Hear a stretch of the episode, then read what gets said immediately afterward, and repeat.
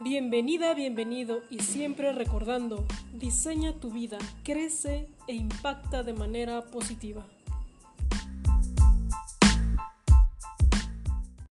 Hola, ¿qué tal? Bienvenidas, bienvenidos. Estamos en este tu programa de Crece e impacta de manera positiva. Mi nombre es Aida Mora y hoy hoy va a ser una dinámica distinta porque estuve manejando en redes sociales que me hicieran preguntas para que yo las pudiera contestar hoy, como si ustedes me entrevistaran a mí. Así que vamos a hacer esta dinámica porque me parece muy importante que lo podamos hacer para que ustedes sepan, a ver, quién es Zaida, por qué de repente se pone aquí en cámara, está contando con historias de diversas mujeres que están impactando, que están ayudando a más personas y esa es mi misión hoy y quiero que sepas el, el por qué viene aquí y las dudas que también tienes hacia mí. Entonces, vamos a, empezar con algunas preguntas que también me hicieron saber en mis redes sociales.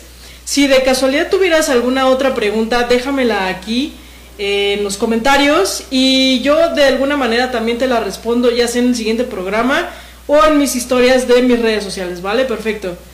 Vamos a ver, esta primera pregunta me gustó muchísimo, es de Sonia Saules. ¿Cuál es el miedo más grande que has tenido que superar?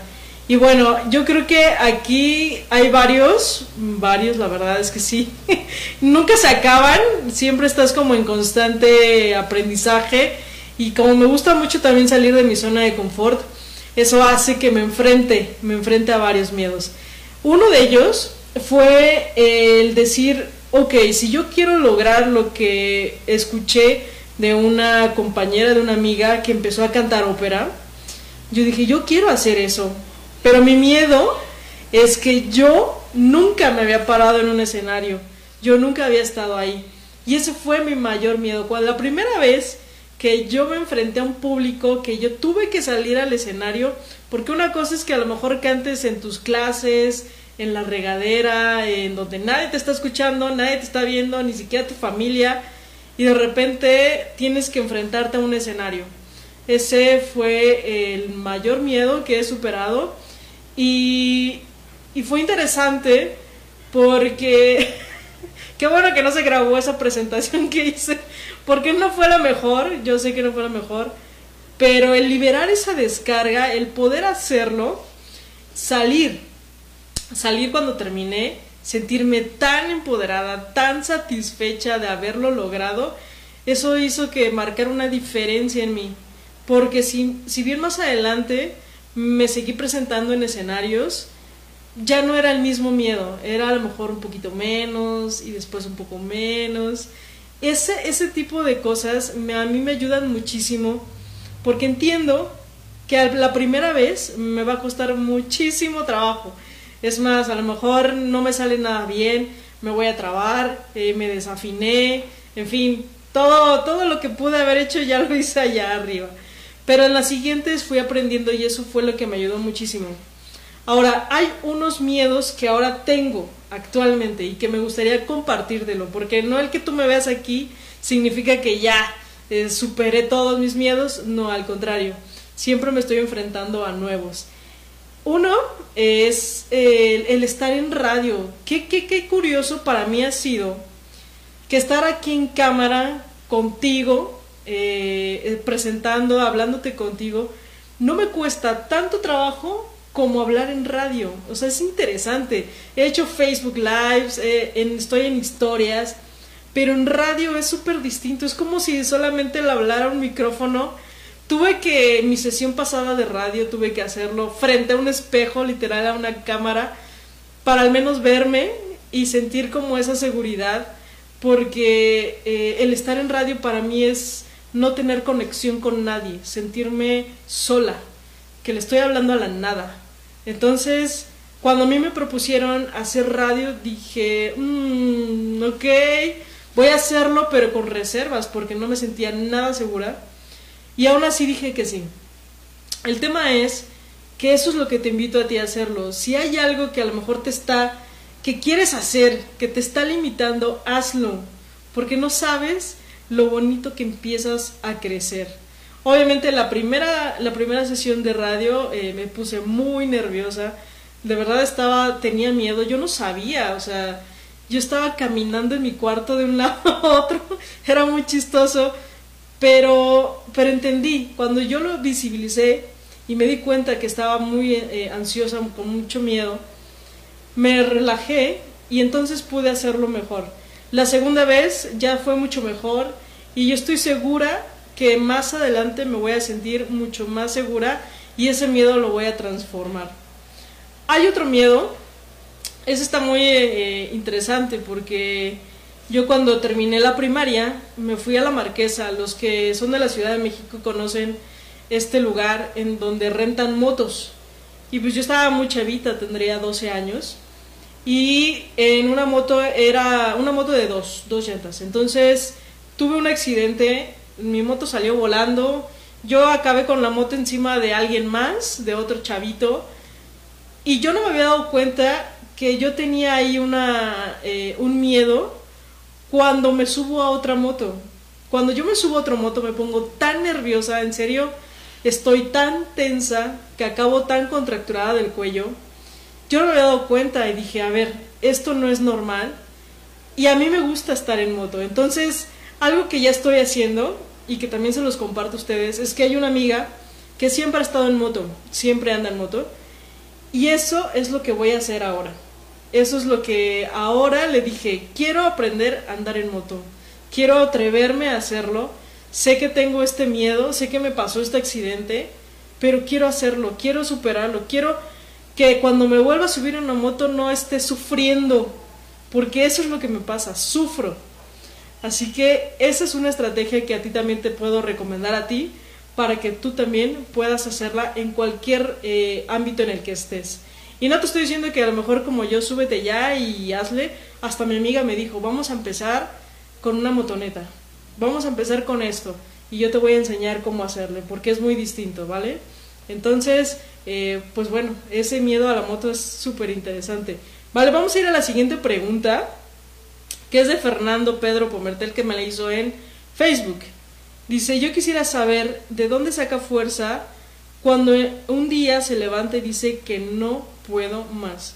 Y eso nos ha pasado a todos. Eso es muy cierto, Fernando, porque normalmente creemos que cuando me ven a mí en redes sociales y que estoy haciendo cosas, que no me pasa nada, que no me pongo triste, que a lo mejor no tuve un mal día, pero al contrario, yo tengo que manejar mi estado de ánimo para estar bien. O sea, yo tengo mi responsabilidad también es conmigo. O sea, si yo mi estado emocional no es bueno, obviamente mis resultados no van a dar frutos.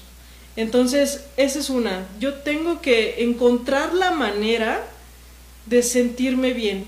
Obviamente, me doy, sí me doy permisos de sentirme mal. A veces hay días en los que no publico nada o no estoy en cámara en redes sociales. Pero sí me doy ese chance de decir, ok, me desconecto, me siento mal, eh, voy a darme esto, este tiempo y después retomo pero no dejo que pase tanto tiempo. Esa es una de las cosas que me di cuenta. Cuando tuve un episodio mm, pues triste mm, de, duelo, me di cuenta que me era fácil, me, se me hizo fácil de repente retomar, retomar ese hilo para volver a seguir. Ya no, esa curva en la que tú de repente bajas y te sientes mal, mal, mal, ya no, ya no se prolongó tanto. Ya no fueron semanas, ya no fueron meses. En realidad fueron, ¿qué será? Unos tres días en los que sí me sentí muy mal y empecé a subir. Pero te voy a decir el secreto y la clave de cómo cuando llegas abajo, porque eso es inevitable. A mí me va a volver a pasar, a todos nos va a volver a pasar, o estás en esta situación. Pero la clave es que para que tú puedas salir más rápido, es que tú tengas eh, habilidades y estrategias para salir ese crecimiento personal del cual siempre les estoy hablando, porque eso a mí me ayudó y me salvó de estar más días en depresión o en tristeza. Entonces, el que tú puedas decir, ok, tengo esto, ¿qué puedo hacer?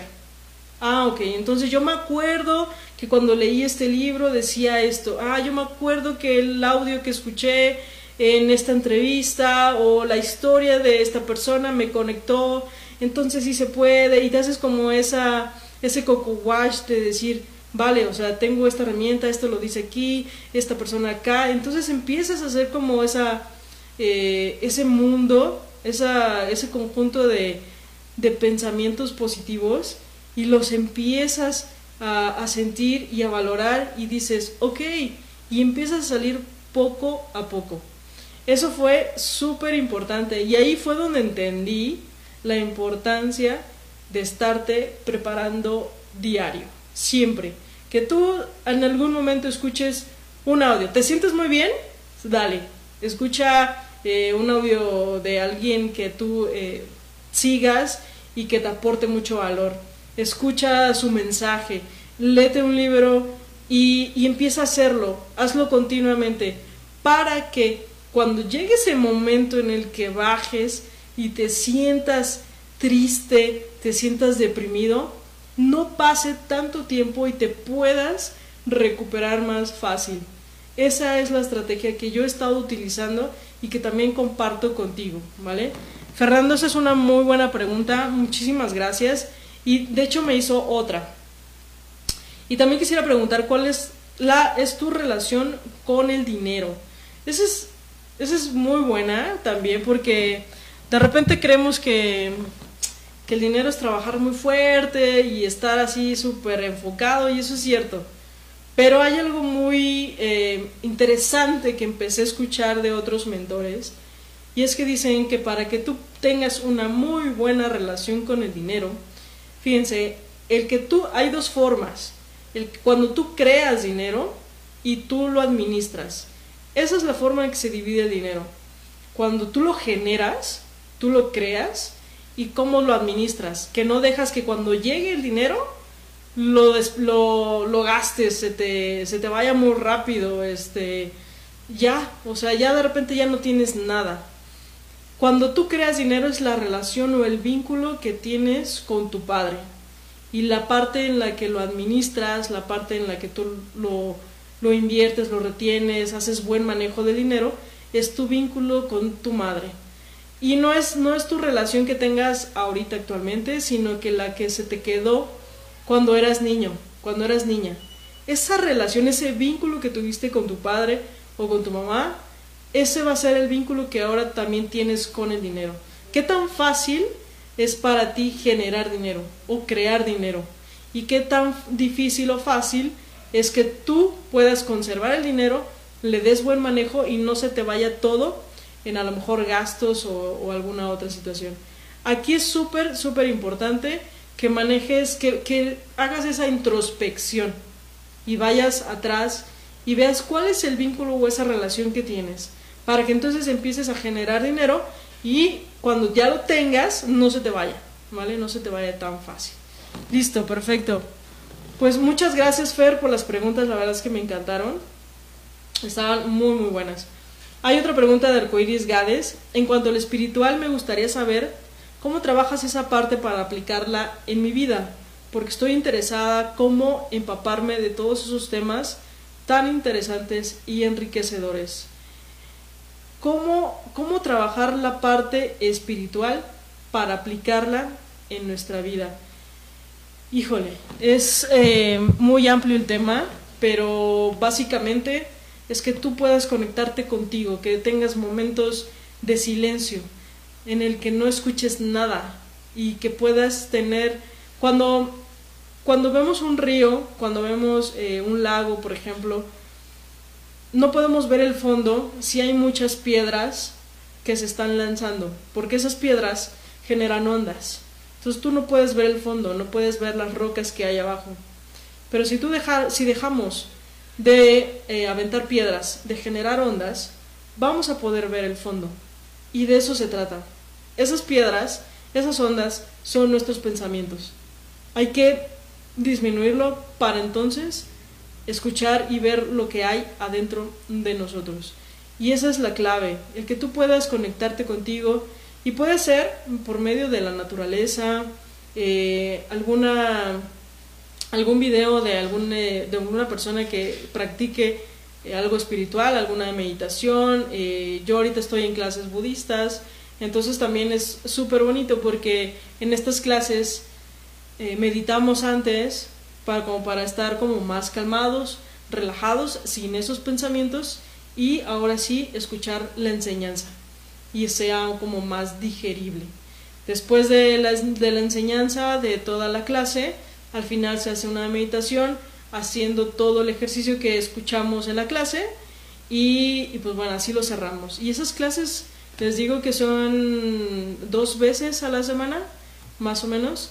Entonces, eso es lo que yo también te propongo, que a lo mejor busques, ¿no? En alguna parte, que tengas como esa semilla de, de buscar, de, de querer indagar más en este tema, y sin querer vas a llegar a eso. Vas a llegar a eso y cuando tú empieces a escuchar esas enseñanzas, cuando tú empieces a, pues, a meditar, a conectarte con la naturaleza, poco a poco tu estado del ser va a cambiar.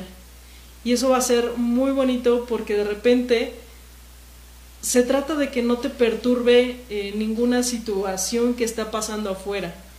Porque el problema no es lo que pasa afuera, sino lo que pasa adentro. Entonces, si tú logras conectarte con esa parte y hacer eh, conciencia de, algunas, de algunos temas que se practican, entonces vas a tener más claridad y lo vas a entender muchísimo mejor. Entonces, la parte espiritual siempre es como que tú lo vayas haciendo de la mano.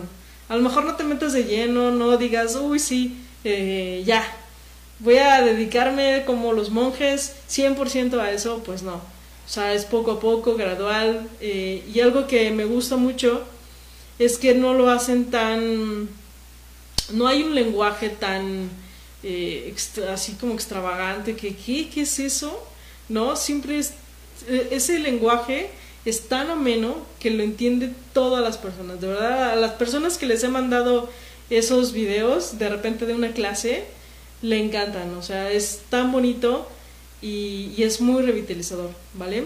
Así que eh, esa parte te la dejo a ti para que la, pienses, la veas y empieces a crear esas semillas para tener eh, mayor espiritualidad y en toda tu vida, ¿no? La puedas aplicar poco a poco, ¿vale? Arcoiris, muchísimas gracias por tu pregunta. Esta también me la hicieron en Facebook. Y listo, vamos a la siguiente. Laura nos dice, si mencionas que de niña eres súper tímida e introvertida, ¿Cómo fue que lograste transformarlo? Uy, bueno, ha sido todo un recorrido. Siempre he dicho que, que la música, el, el, para mí cantar ópera a siete años, fue la mejor escuela para sacar, eh, para evitar, para dejar de ser tímida y dejar de ser introvertida. ¿Por qué? Pero ¿por qué yo me metí a ópera?